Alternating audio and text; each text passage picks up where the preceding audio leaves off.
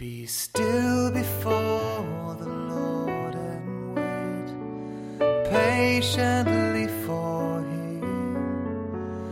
Don't fret when men succeed in their ways as they work their wicked schemes.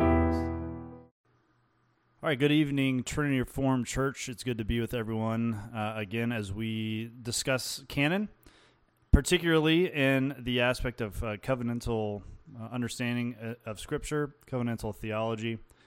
And before we begin, let's open in a word of prayer. Father, we are here again looking to study your relationship with your creatures covenantally as you have condescended into your creation to set apart a people for yourself where you would glorify yourself by saving a particular people, entering into covenant with them, having it been written in Scripture, showing what you have done historically in your creation. You are not at all like the pagan gods of old who had no interaction in creation were really just a crutch upon which uh, people could fulfill their own lusts. But as the sovereign over your creation, the creation that you have has come from the Word, you are the suzerain, the ultimate king, emperor of the universe. And you have shown that in your scriptures how you relate to your people, how you relate to the world. And we seek to study that today, tonight, as we further our study into your scriptures.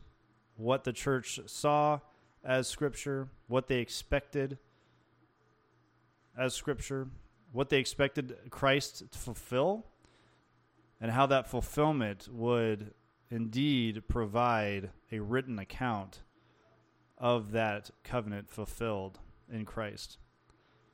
I pray that uh, you have helped me speak clearly and that I would say these things in a way that people would understand them and to speak your truth uh, in this capacity. And we pray these things in Christ's name. Amen. All right, so tonight's going to go one of two ways. Uh, on the surface, it looks like I have a lot of information to cover, but I might be able to get through this relatively quickly. And and if this is a road trip journey into looking into the theology of canon, helping us become comfortable with how the early church viewed it, used it, and claimed it to be. Uh, this would be we're going to take a, a stop on the way, uh, take uh, and look into a specific doctrine here that is going to help us become comfortable with the idea of specifically New Testament canon and how it relates to Old Testament canon, and how really it's just a continuation of what we see covenantally going on in in the Old Testament and the uh, the Old Covenants. Uh, and as we talked about during last week's study, I presented a argument that our opponents would use really against the three eyes of, of Scripture, right? The the infallibility of Scripture, that it's inspired, and that uh, it's inerrant, right? They would deny those things, and one of their main, their general arguments would be that the early church did not believe about Christ what they would later believe about him in the fourth or fifth centuries because they decided arbitrarily uh, that they gathered up these these texts, these epistles that just happened to agree with what they were currently believing, what was giving them power. And because these texts were giving them power, they decided that they were going to give them uh, the seal of approval, and then from thenceforth it would be categorized as canon. And really before that, the church again was was a mishmash of of competing beliefs where nobody really had agreed on wh- who Christ was, and really it it came to a turf war up until the fourth and fifth centuries. That's the general that's the general argument, and what I would like to do this week and into next week. Next week we'll deal specifically with the argument in the New Testament. This week, to prepare ourselves for that, uh, I would like to go into a brief overview of covenant theology. And I hope after this evening, even if you don't see the connection with uh, how covenant theology uh, almost begets canon, right? Begets scripture. That you that most of us, because a lot of us that are watching this in our church and TRC have been reformed uh, for a while, and are probably you know relatively comfortable with covenantal theology. But look, we have new people all the time. We have new people watching. We have new people visiting our church that have really never delved into Reformed theology uh, and covenant theology uh, specifically.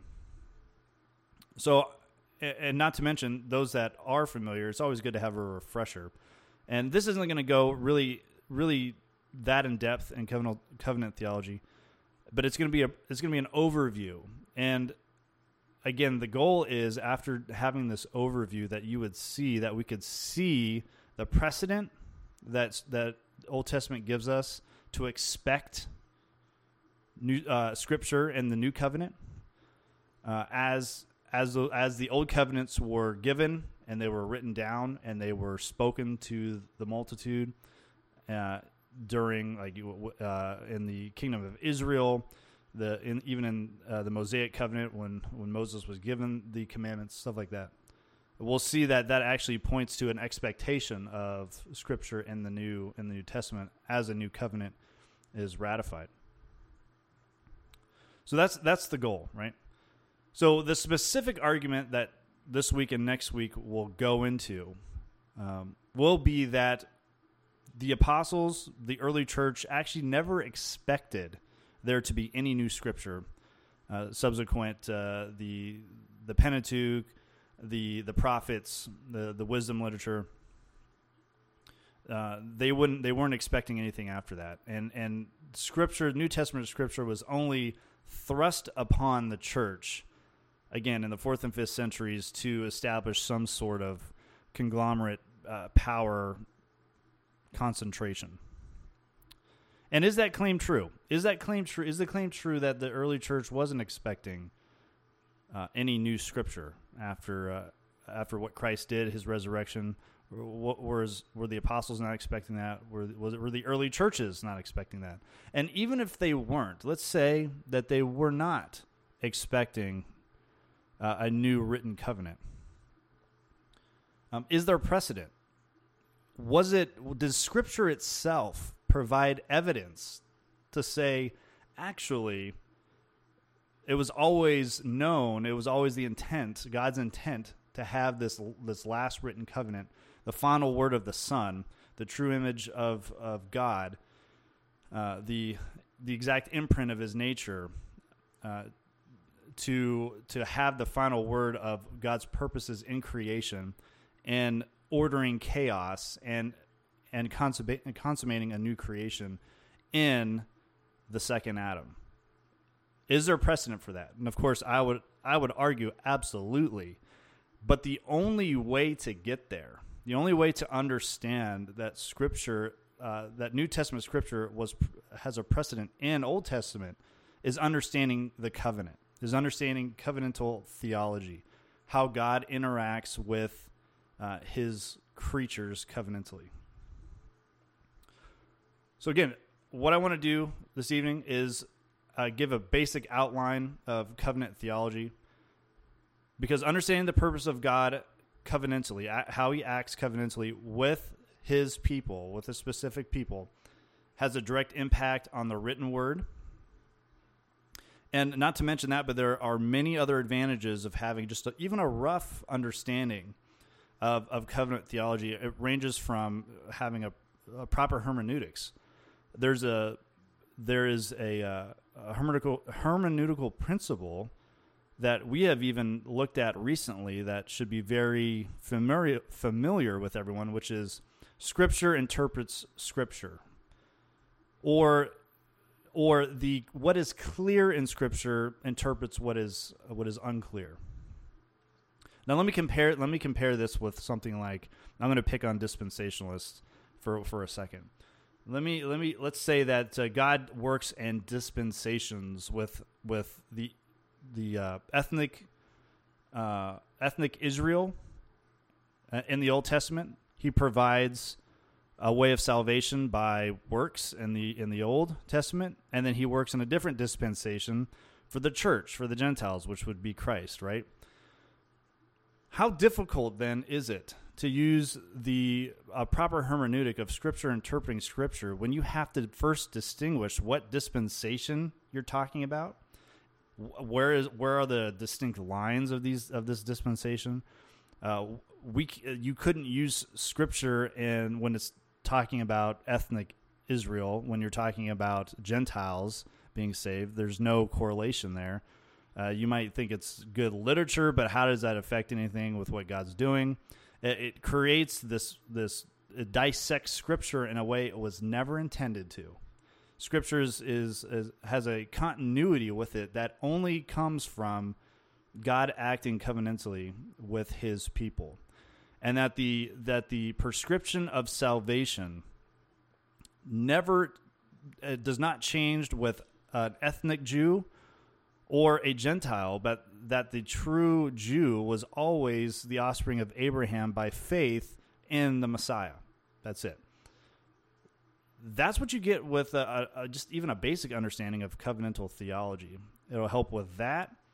Um, it identifies the unity of Scripture. Again, we can read it from Genesis to Revelation as one story, as one revealed story over time and measure that reveal, re- reveals God's character it reveals his intent for creation.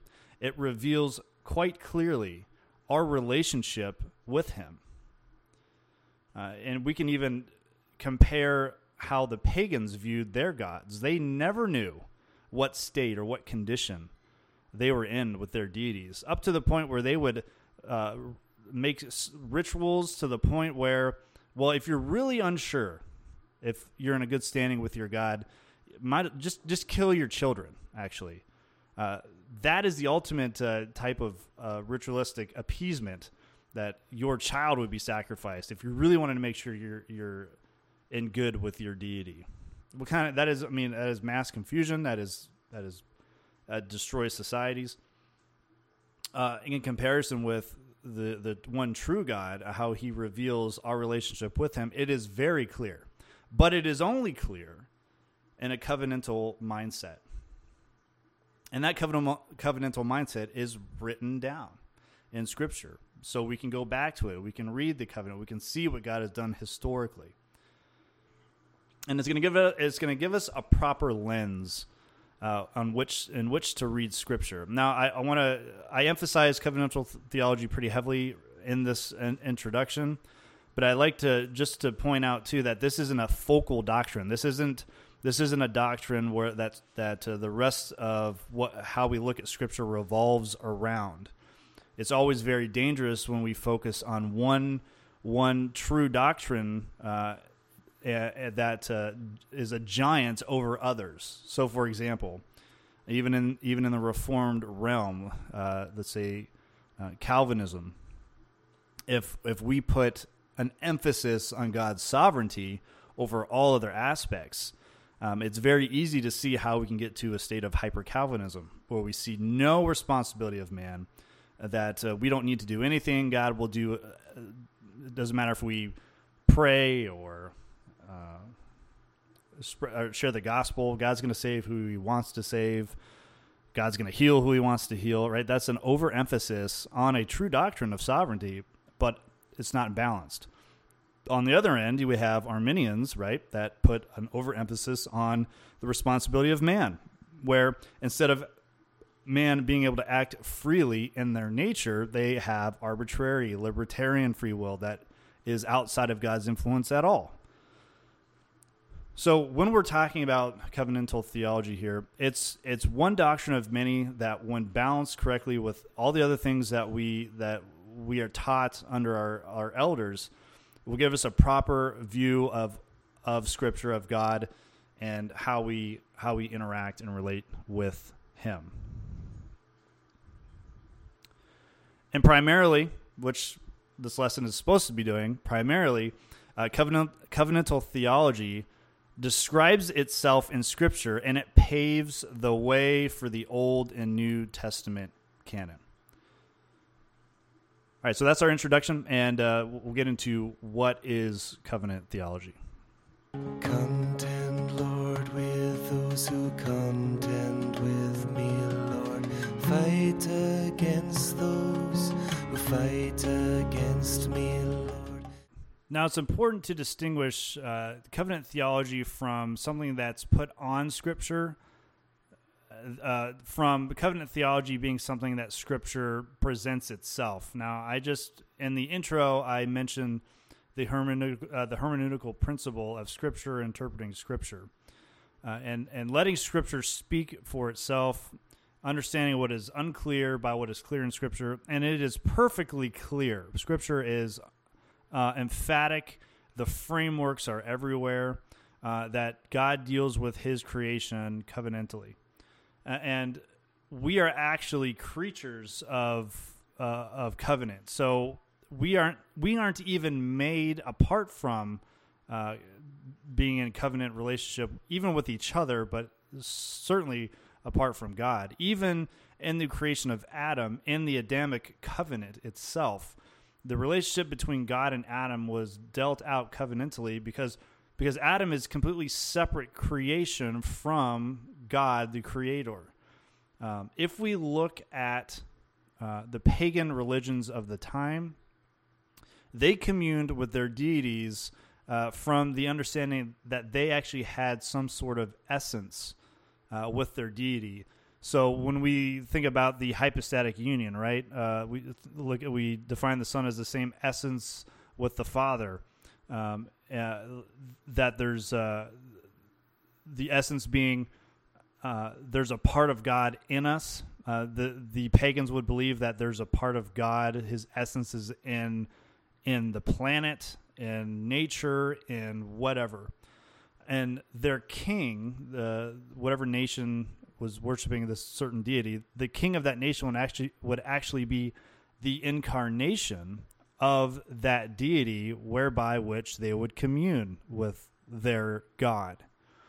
Uh, that's not how the one true God created things. God is completely separate from His creation. We we do not have an essence of God in us, uh, and we only commune with God one by God condescending. Uh, we don't reach up; God reaches down. Uh, and two, uh, we we commune by uh, worshiping Him in the way in which He commands us to worship, which is through the covenants He gives us, the stipulations, uh, and what how ethically we act, and what we believe about Him as He reveals it to us. So, so covenant theology is is the framework that is a, uh, all over the the Pentateuch, even into the prophets, uh, going back to these old covenants when they're when when they're bringing judgment upon Israel. They've broken these covenants. Um, it, it's everywhere. So, so this theology isn't something that we put on Scripture to understand it better. In fact, it's something that Scripture itself uh, promulgates as the framework for which we can understand our relationship again to God and uh, with each other. Uh, it, in the Old Testament, the Hebrew word that is used to describe these uh, covenants uh, really means a, a, relationship between two parties through oaths and bonds. And the the basis for covenantal understanding and theology, uh, you know, starts obviously with God Himself in the Godhead, in the in the relationship with the persons, the the perfect unity of wills and the Trinity, the perfect um, relationship, unyielding love they have for each other, uh, in their condescension into creating uh, the universe and coming down and and starting a or revealing the, uh, the the Godhead to to creation. That's where covenant that's where the covenant begins. And if we start if we start there and we look into Genesis, for example, and we we understand the covenantal framework that Genesis is presenting when we look at uh, God's covenant with Adam and the covenant of works. Uh, we can quickly realize or understand stuff like federal headship. Um, in our in our society today, it's it's very individualistic, right? We have a hard time thinking communally. Uh, even as good reformed thinkers and theologians, we may we may th- think to ourselves, how is it that Adam's sin is imputed to me? I wasn't there. I wasn't the one standing there watching Eve eat the fruit. Um, why? Why? Honestly, I don't understand it. Uh, the covenant the understanding of, of what a covenant is and who who represents a certain vassal or, or kingdom or whatnot will be paramount in understanding total depravity, uh, Adam being our federal head, and how how sin is imputed to humanity, and more importantly, uh, the, the covenantal framework is gonna is gonna define for us what what Paul means when he writes Christ is the second Adam, as far as federal headship is concerned. Um, and like I mentioned, God being completely separate from His creation, this is the way that we can uh, commune with Him. So one of the one of the great archaeological discoveries uh, of probably the 20th century, even continuing into the 21st century, obviously is the Dead Sea Scrolls. Uh, those were huge archaeological uh, finds that uh, help us immensely with textual criticism and context of culture and stuff like that.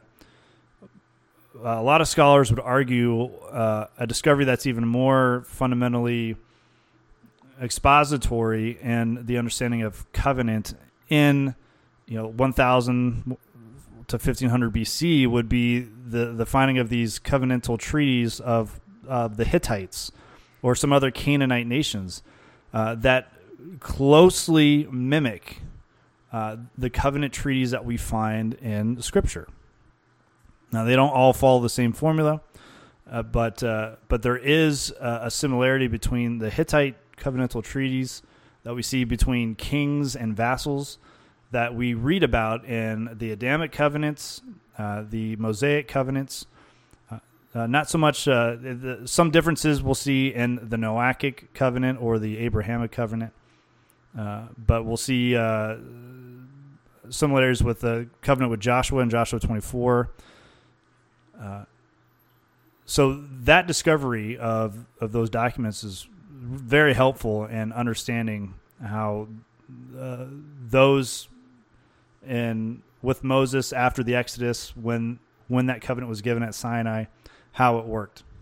So, how did covenants, you know, even secularly and, you know, 1500 BC, how did they come about or what was the premise of them? Well, the premise of a covenant is uh, like, let's say you're, you're a small community. You're a small community that actually starts meeting other small communities and to enhance your economic power, your social status, uh, you start confederizing with these other small communities. You might have a small militia, right, to protect your interests, but you really don't have anything formidable if if a, a big threat uh, came upon you. Um, and uh, what would happen if, if either A, this conglomerate of communities would decide, hey, we can't protect ourselves. We need someone that can come to our aid if we are ever threatened uh, and they would reach out to an emperor or a uh, a king who had the economic means or military power to protect them and enter into a covenantal relationship with that king. Usually, what happened was these communities would be under threat, and out of sheer desperation to survive, they would reach out to these to these emperors, these powerful emperors, and enter covenant with them to save them from their enemies.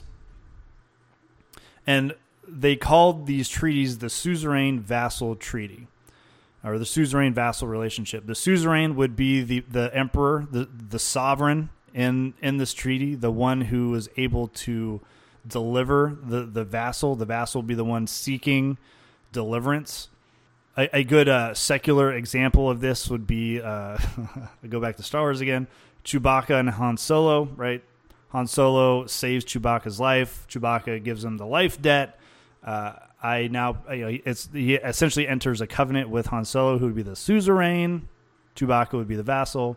Uh, this is a life covenant, and there's stipulations stuff like that. So, but this is the premise of uh, how covenants were were brought uh, just between nations, and we see uh, we see this happen uh, with God when He interacts with uh, with His called out people, starting with Adam, going into Noah, and subsequently, of course, Abraham and and Moses. Now, while these documents may sound uh, legal only, like oh, uh, I, I, need uh, help me, I need uh, I need assistance. Here, I'm going to write up a little st- some stipulations, send it to me, and I'll sign it, and just, yeah, that's it. Uh, uh, just save me. I don't. That's I just need a, a sign on the dotted line. That, that's not what these covenants were. these covenants, and we miss this in our again in our legal society where we just we can fill out a mortgage online, right? Where we used to have to go into a bank, dress up, present ourselves uh, in a way that looked favorable that we would pay back this loan. Uh, there was there was a relationship, right, built. That's how it used to be.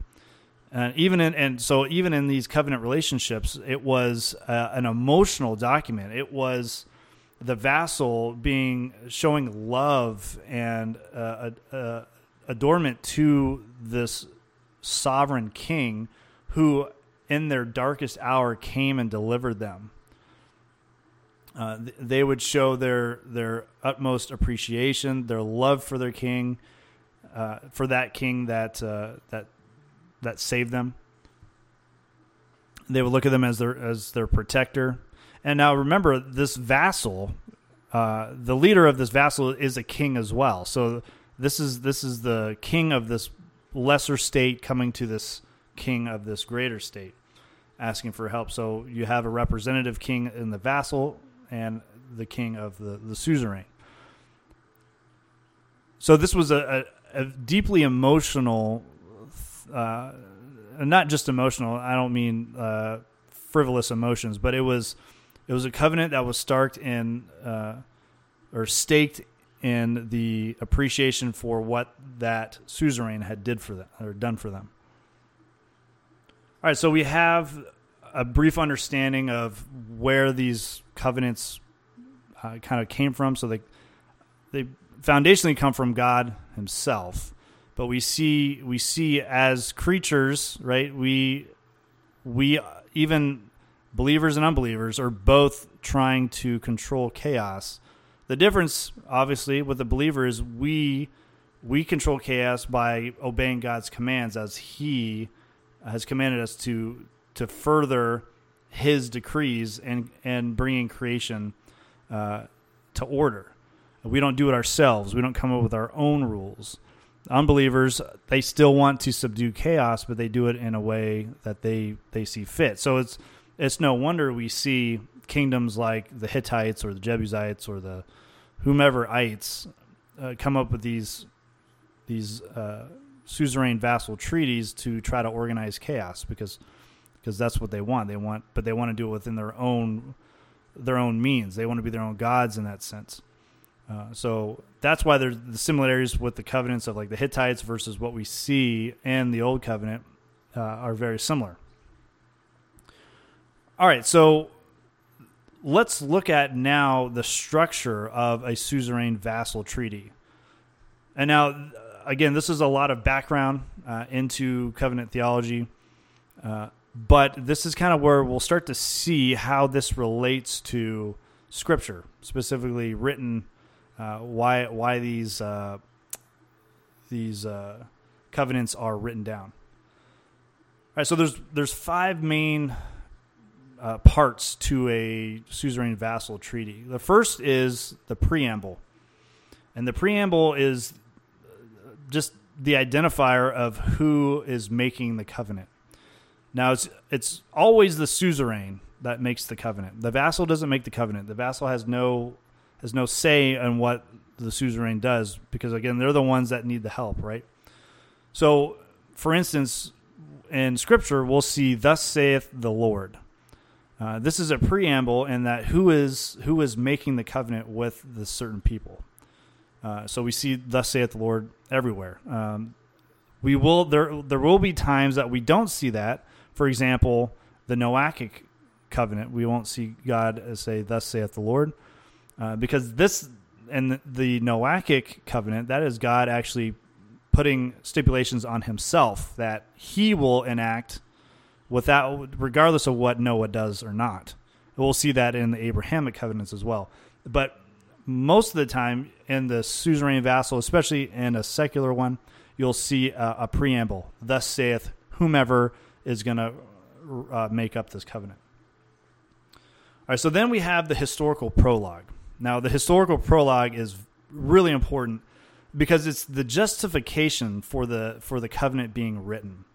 It is a written out historical narrative of what the suzerain has done for the vassal. And it is uh, one way it could be to show the glory of the suzerain emperor that did this, but it's also to remind the vassal what the king has done, uh, especially as generations go by and people may forget. Well, why are we under the thumb of this guy? Well, this historical prologue r- reminds the people this is what the king has done for you. So it's it shows the supremacy and the sovereignty uh, of the king that has saved the vassal. The vassal would understand in this historical prologue that it has it had no competent claim uh, against the king, only complete submission. This would remind them they have no authority to make to even come later and ask for changes to this treaty. Uh, they are in complete submission to the to the suzerain. Now, in context of the pagan covenants of like the Hittites and stuff, uh, when they would uh, write these historical prologues, they would uh, they would call down their gods, their mythic gods, as witnesses um, at, to this to the writing of this treaty. Now, these gods had no interaction with them, right? Essentially they are at their beck and call. Hey, I need you to witness this. So if if anyone breaks the stipulations of these treaties, uh, we have the right to enact judgment on them.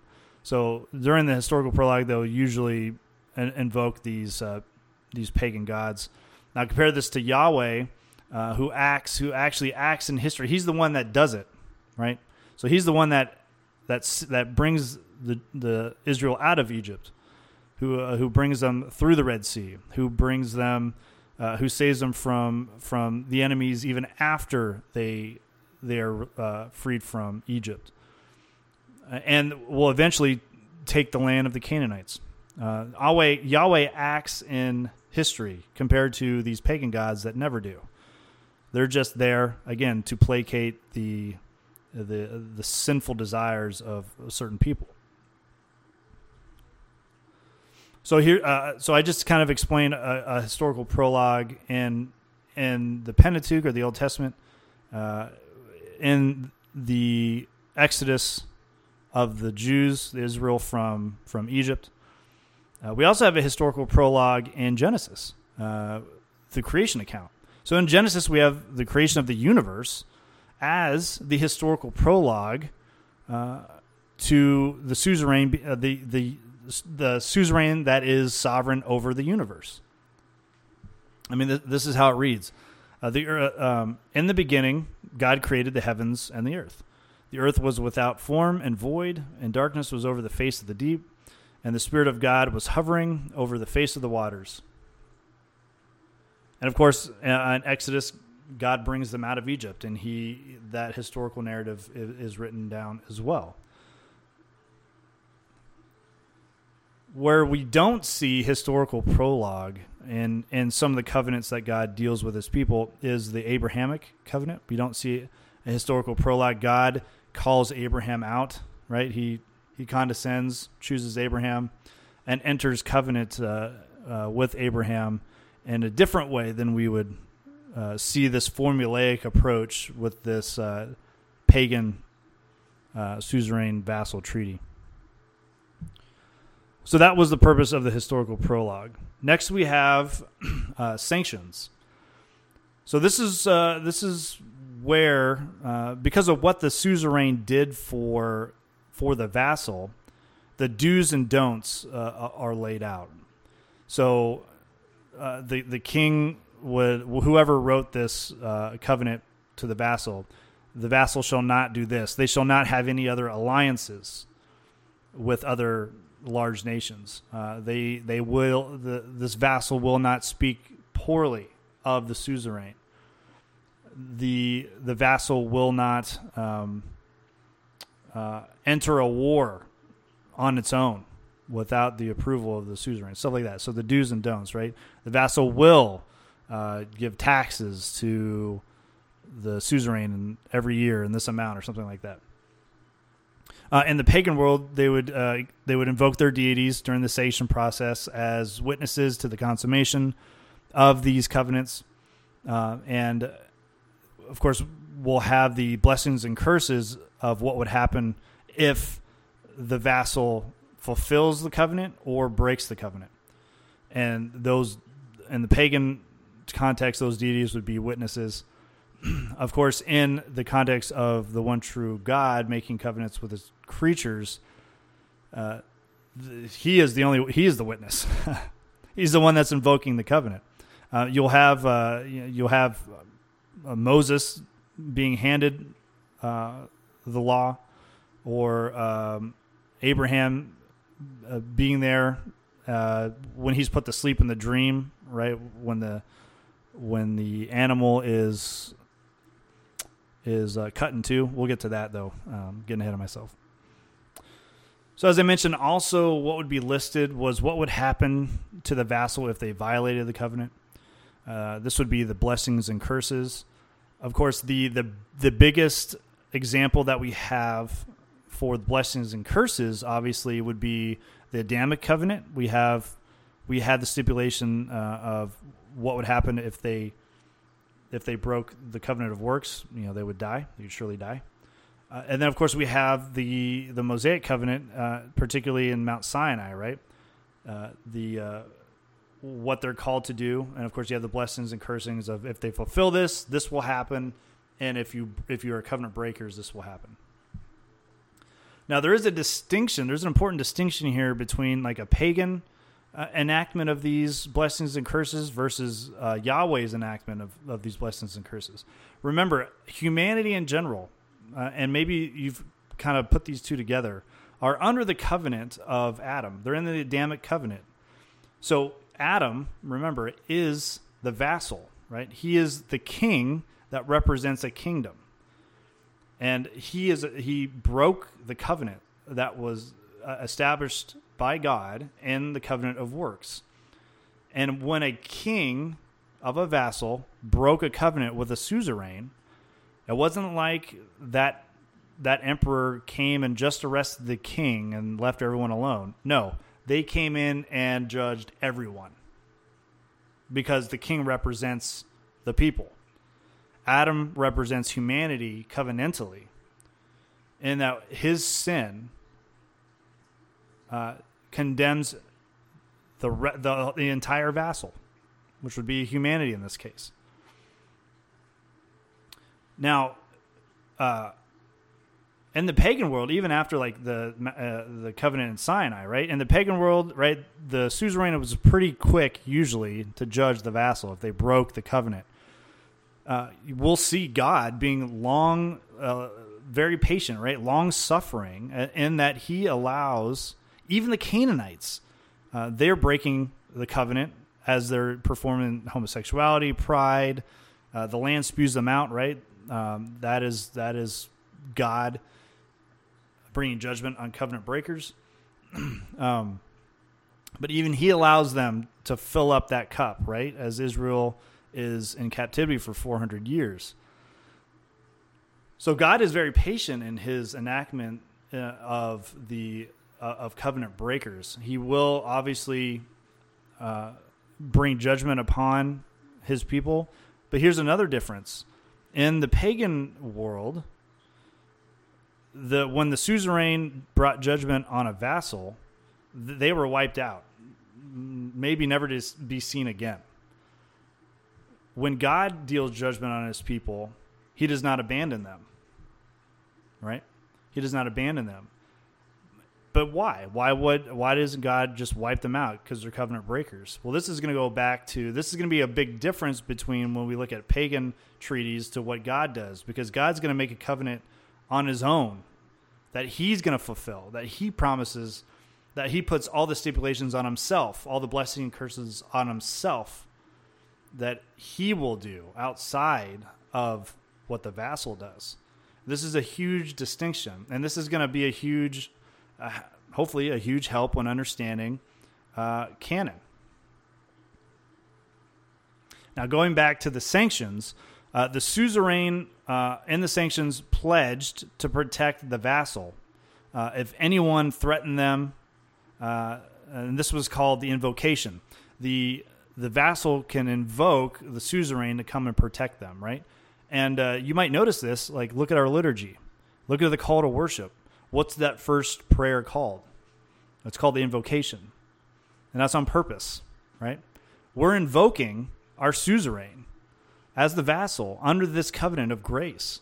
We're calling we're calling the suzerain to come to fight our enemies, right? To fight. Uh, we're talking about spiritual warfare. Uh, we're calling him to, to to fight our enemies in the spiritual realm. We're, we're calling him to fight our enemies in the uh, the physical realm. uh, when we when we confess our sins, we're calling our suzerain by the by the covenant fulfiller Jesus Christ uh, that our that our sins be forgiven on the cross. We're invoking our our suzerain, and that is that is purposeful covenantal language, even in our liturgy. That that the entirety of the church understood going into the New Testament and the apostles and when scripture was being written. Now, okay, so you might think, okay, this is all great. Like I mentioned, covenant theology is wonderful. The, maybe you've, I've said some things that you haven't thought about before, or this is this is confusing. Either way, um, this part of the the formation of the treaty itself will be particularly uh, connected to canon. Okay, so in in regard to our our canon study, uh, they the the uh, the treaty itself. So we have the preamble, the historic prologue, the sanctions, the blessings and cursings, and finally it would be written down. These covenants would be written down on tablets. Uh, and this would this would happen in the pagan treaties as well. They'd be written down on tablets and deposited in each nation's or each the the suzerain and the vassal in each of their uh, their sacred temples, whatever whatever god they deemed as the highest god or whatever or whomever they deemed, they would put the written documents in their temples. And not only that, but the the covenant would be read regularly to the people aloud. Uh, and both nations would do that. The suzerain would do that, and the vassal would do that. The vassal would do that again to remind the people what the suzerain has done for them, why they're loyal to them, their effectual love for for the suzerain. And of course, the suzerain would do that to remember his his promises, whatever oaths he gave to the vassal, uh, would be written down and it would be read out. now, when we look at specifically the God's covenant with Moses, the Mosaic covenant on Sinai, where are the tablets put? They're put in the Ark of the Covenant. Where, and then where are they put? In the temple. Now, of course, on God's part, there's no other name higher to swear than than God, right? So it, when He enacts a covenant, uh, that word is as if putting those tablets in His own temple. There's nowhere else to go. There's nothing higher than that. There's there's nothing that can f- more fully affirm God's oath in His covenant. So the word itself is as good as anything that we would see, like in a, in a pagan uh, ritual of putting tablets in each other's uh, temples or whatever. So now we look at uh, the covenant being written down, right? The covenant was written down, and the covenant is read regularly, right? We see this continue through the Old Testament. We see this in Joshua. We see the the the law of the Lord being read, right? They're reading the historical prologue. They're reading the preambles. They're reading the sanctions. They're reading the blessings and cursings. Um, they're probably even remembering when Moses came down from the mountain and put the tablets in the Ark of the Covenant. Uh, and of course, it would be written down for generations and generations and generations to read, right? What would happen when that law was lost? When that law wasn't being read, when that covenant wasn't being read, Israel fell into into immense sin, right? And God, being a long suffering suzerain, allowed that to happen for a while before judgment came. And even then, he didn't abandon them. He saves his people in the end.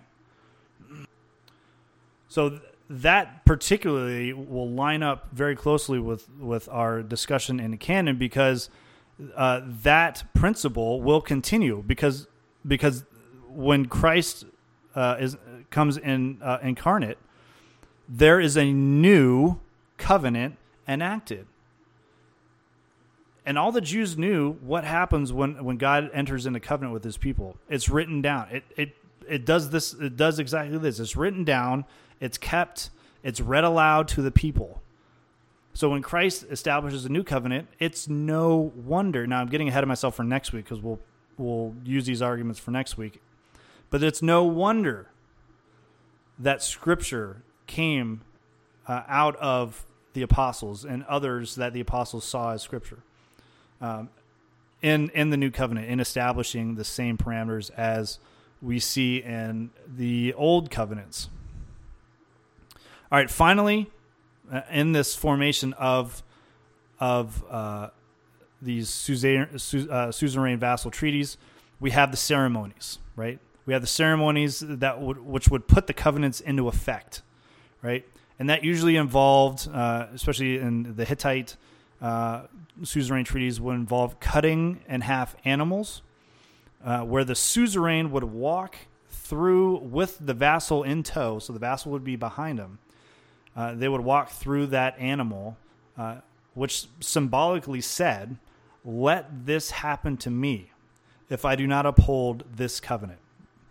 We see we see something similar in Sinai when when the covenant is is given, and the people uh, the people on Sinai say these things we will do right. So uh, and let these blessings and curses happen to us if or have these curses happen to us if we do not meet uh, the terms of this covenant.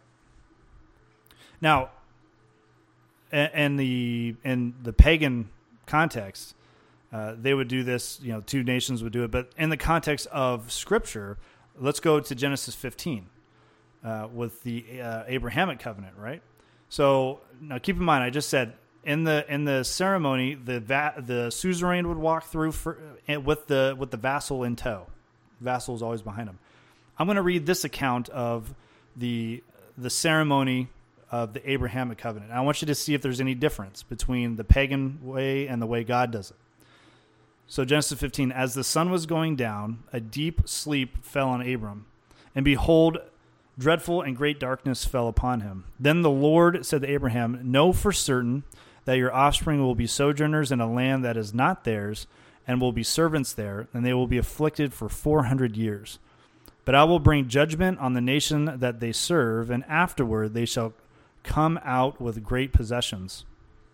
As for you, you shall go to your fathers in peace. You shall be buried in a good old age. And they shall come back in the fourth uh, generation, for the iniquity of the Amorites is not yet complete. There's the long suffering I was talking about earlier. Because remember, the Amorites are covenant breakers too, in the in the Adamic covenant. Uh, when the sun had gone down and it was dark, behold, a smoking fire pot and a flaming torch passed between these pieces. Or before this, uh, uh, uh, animal was split in two on each side. This flaming torch passed between these pieces. On that day, the uh, the Lord made a covenant with Abram, saying, "To your offspring I give this land, from the river of Egypt to the great river, the river Euphrates, the land of the Kenites, the Kenizzites, the Kadmonites, the Hittites, the Perizzites, uh, the Rephaim, the Amorites, the Canaanites, the Girgashites, and the Jebusites. Uh, now, did you catch uh, who was walking between the pieces of the animal? Now, remember in the in the in the pagan suzerain vassal treaty, it was the suzerain that walked first with the vassal in tow, showing that both would would do the stipulations of the treaty. But who walks through the two pieces? Does Abraham walk behind God? No, he does not. God puts on himself the sanctions, the blessings and cursings of this covenant. He would fulfill this covenant outside of what Abraham would do. And this is the whole discussion that Paul gets into in the Galatians with the covenant of uh, uh, Hagar and the covenant of Sarah, the two the two different covenants. And this goes into the whole, the whole discussion of circumcision not being a condition of the covenant, but a symbol of the covenant. We have the same kind of language uh, in the Noachic covenant when God promises never to flood the earth again uh, with water and to kill every living thing, right? He puts that covenant upon himself to fulfill the stipulations. He puts the blessing and curses on himself to fulfill that. And of course, the symbol of that covenant would be the rainbow. Every time he sees the rainbow, he would remember the covenant he made with Noah. So, so it, uh, comparing you know these pagan suzerain vassal treaties to how God works, in the pagan world, the king would never put on himself the the uh, uh, the oath to fulfill the terms of the covenant and and put the blessings and cursings on his own shoulders. That would never happen. Never. Only the vassal would have those stipulations and blessings and cursings, not the king, not the suzerain. But our God takes on those things, and that's why the remnant people of God continue because God has made a covenant that will ultimately be fulfilled in Christ. And no wonder scripture is is expected in the new covenant because it is a fulfillment of God's original covenant with Abraham. And he fulfills the, the, the, the stipulations of that treaty, right? Christ fulfills the stipulations. Christ put, Christ put on the blessings and curses himself in the in the incarnation. And therefore, in the new covenant, right, we are under Christ. Our, the, the circumcision now, of course, would be circumcision of the heart. Uh, all that to say, and it's getting a little off the, the canon discussion, but all that to say, um, what we'll look at next week is, of course, because covenantal, because God works covenantally, we would expect Scripture in the enactment of the new covenant. Now, remember, there would be, uh, I talked about there would be ceremonies. It wouldn't just be uh, the walking through the animal, right? There also be meals. There'd be celebratory meals uh, to enact this covenant as well. Of course, we look at the Passover, celebratory meal, enacting this covenant. And of course, the easy one to point to would be communion we're this is a celebratory meal uh, taken in in enacting the new covenant.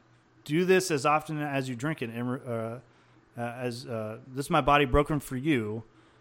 Um, and then uh, this is the my blood in the new covenant shed for you. Do this as often as you drink it in remembrance of me.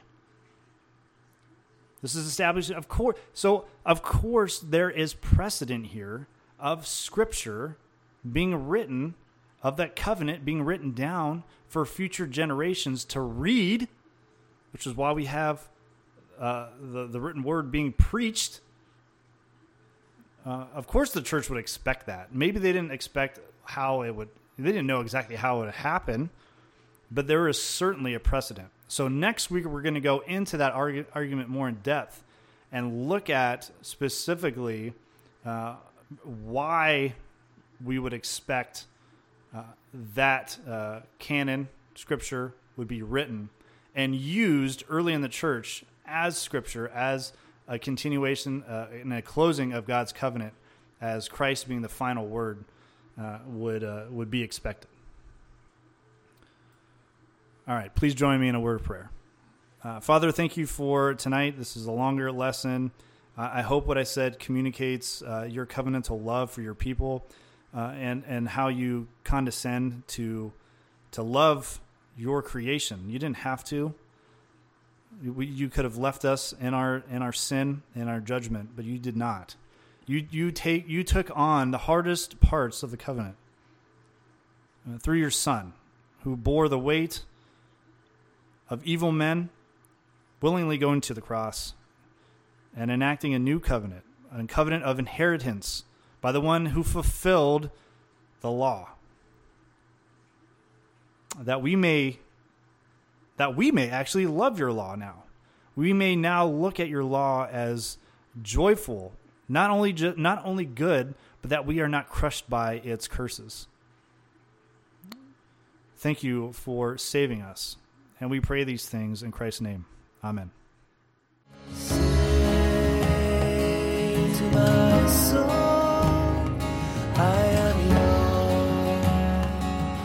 salvation.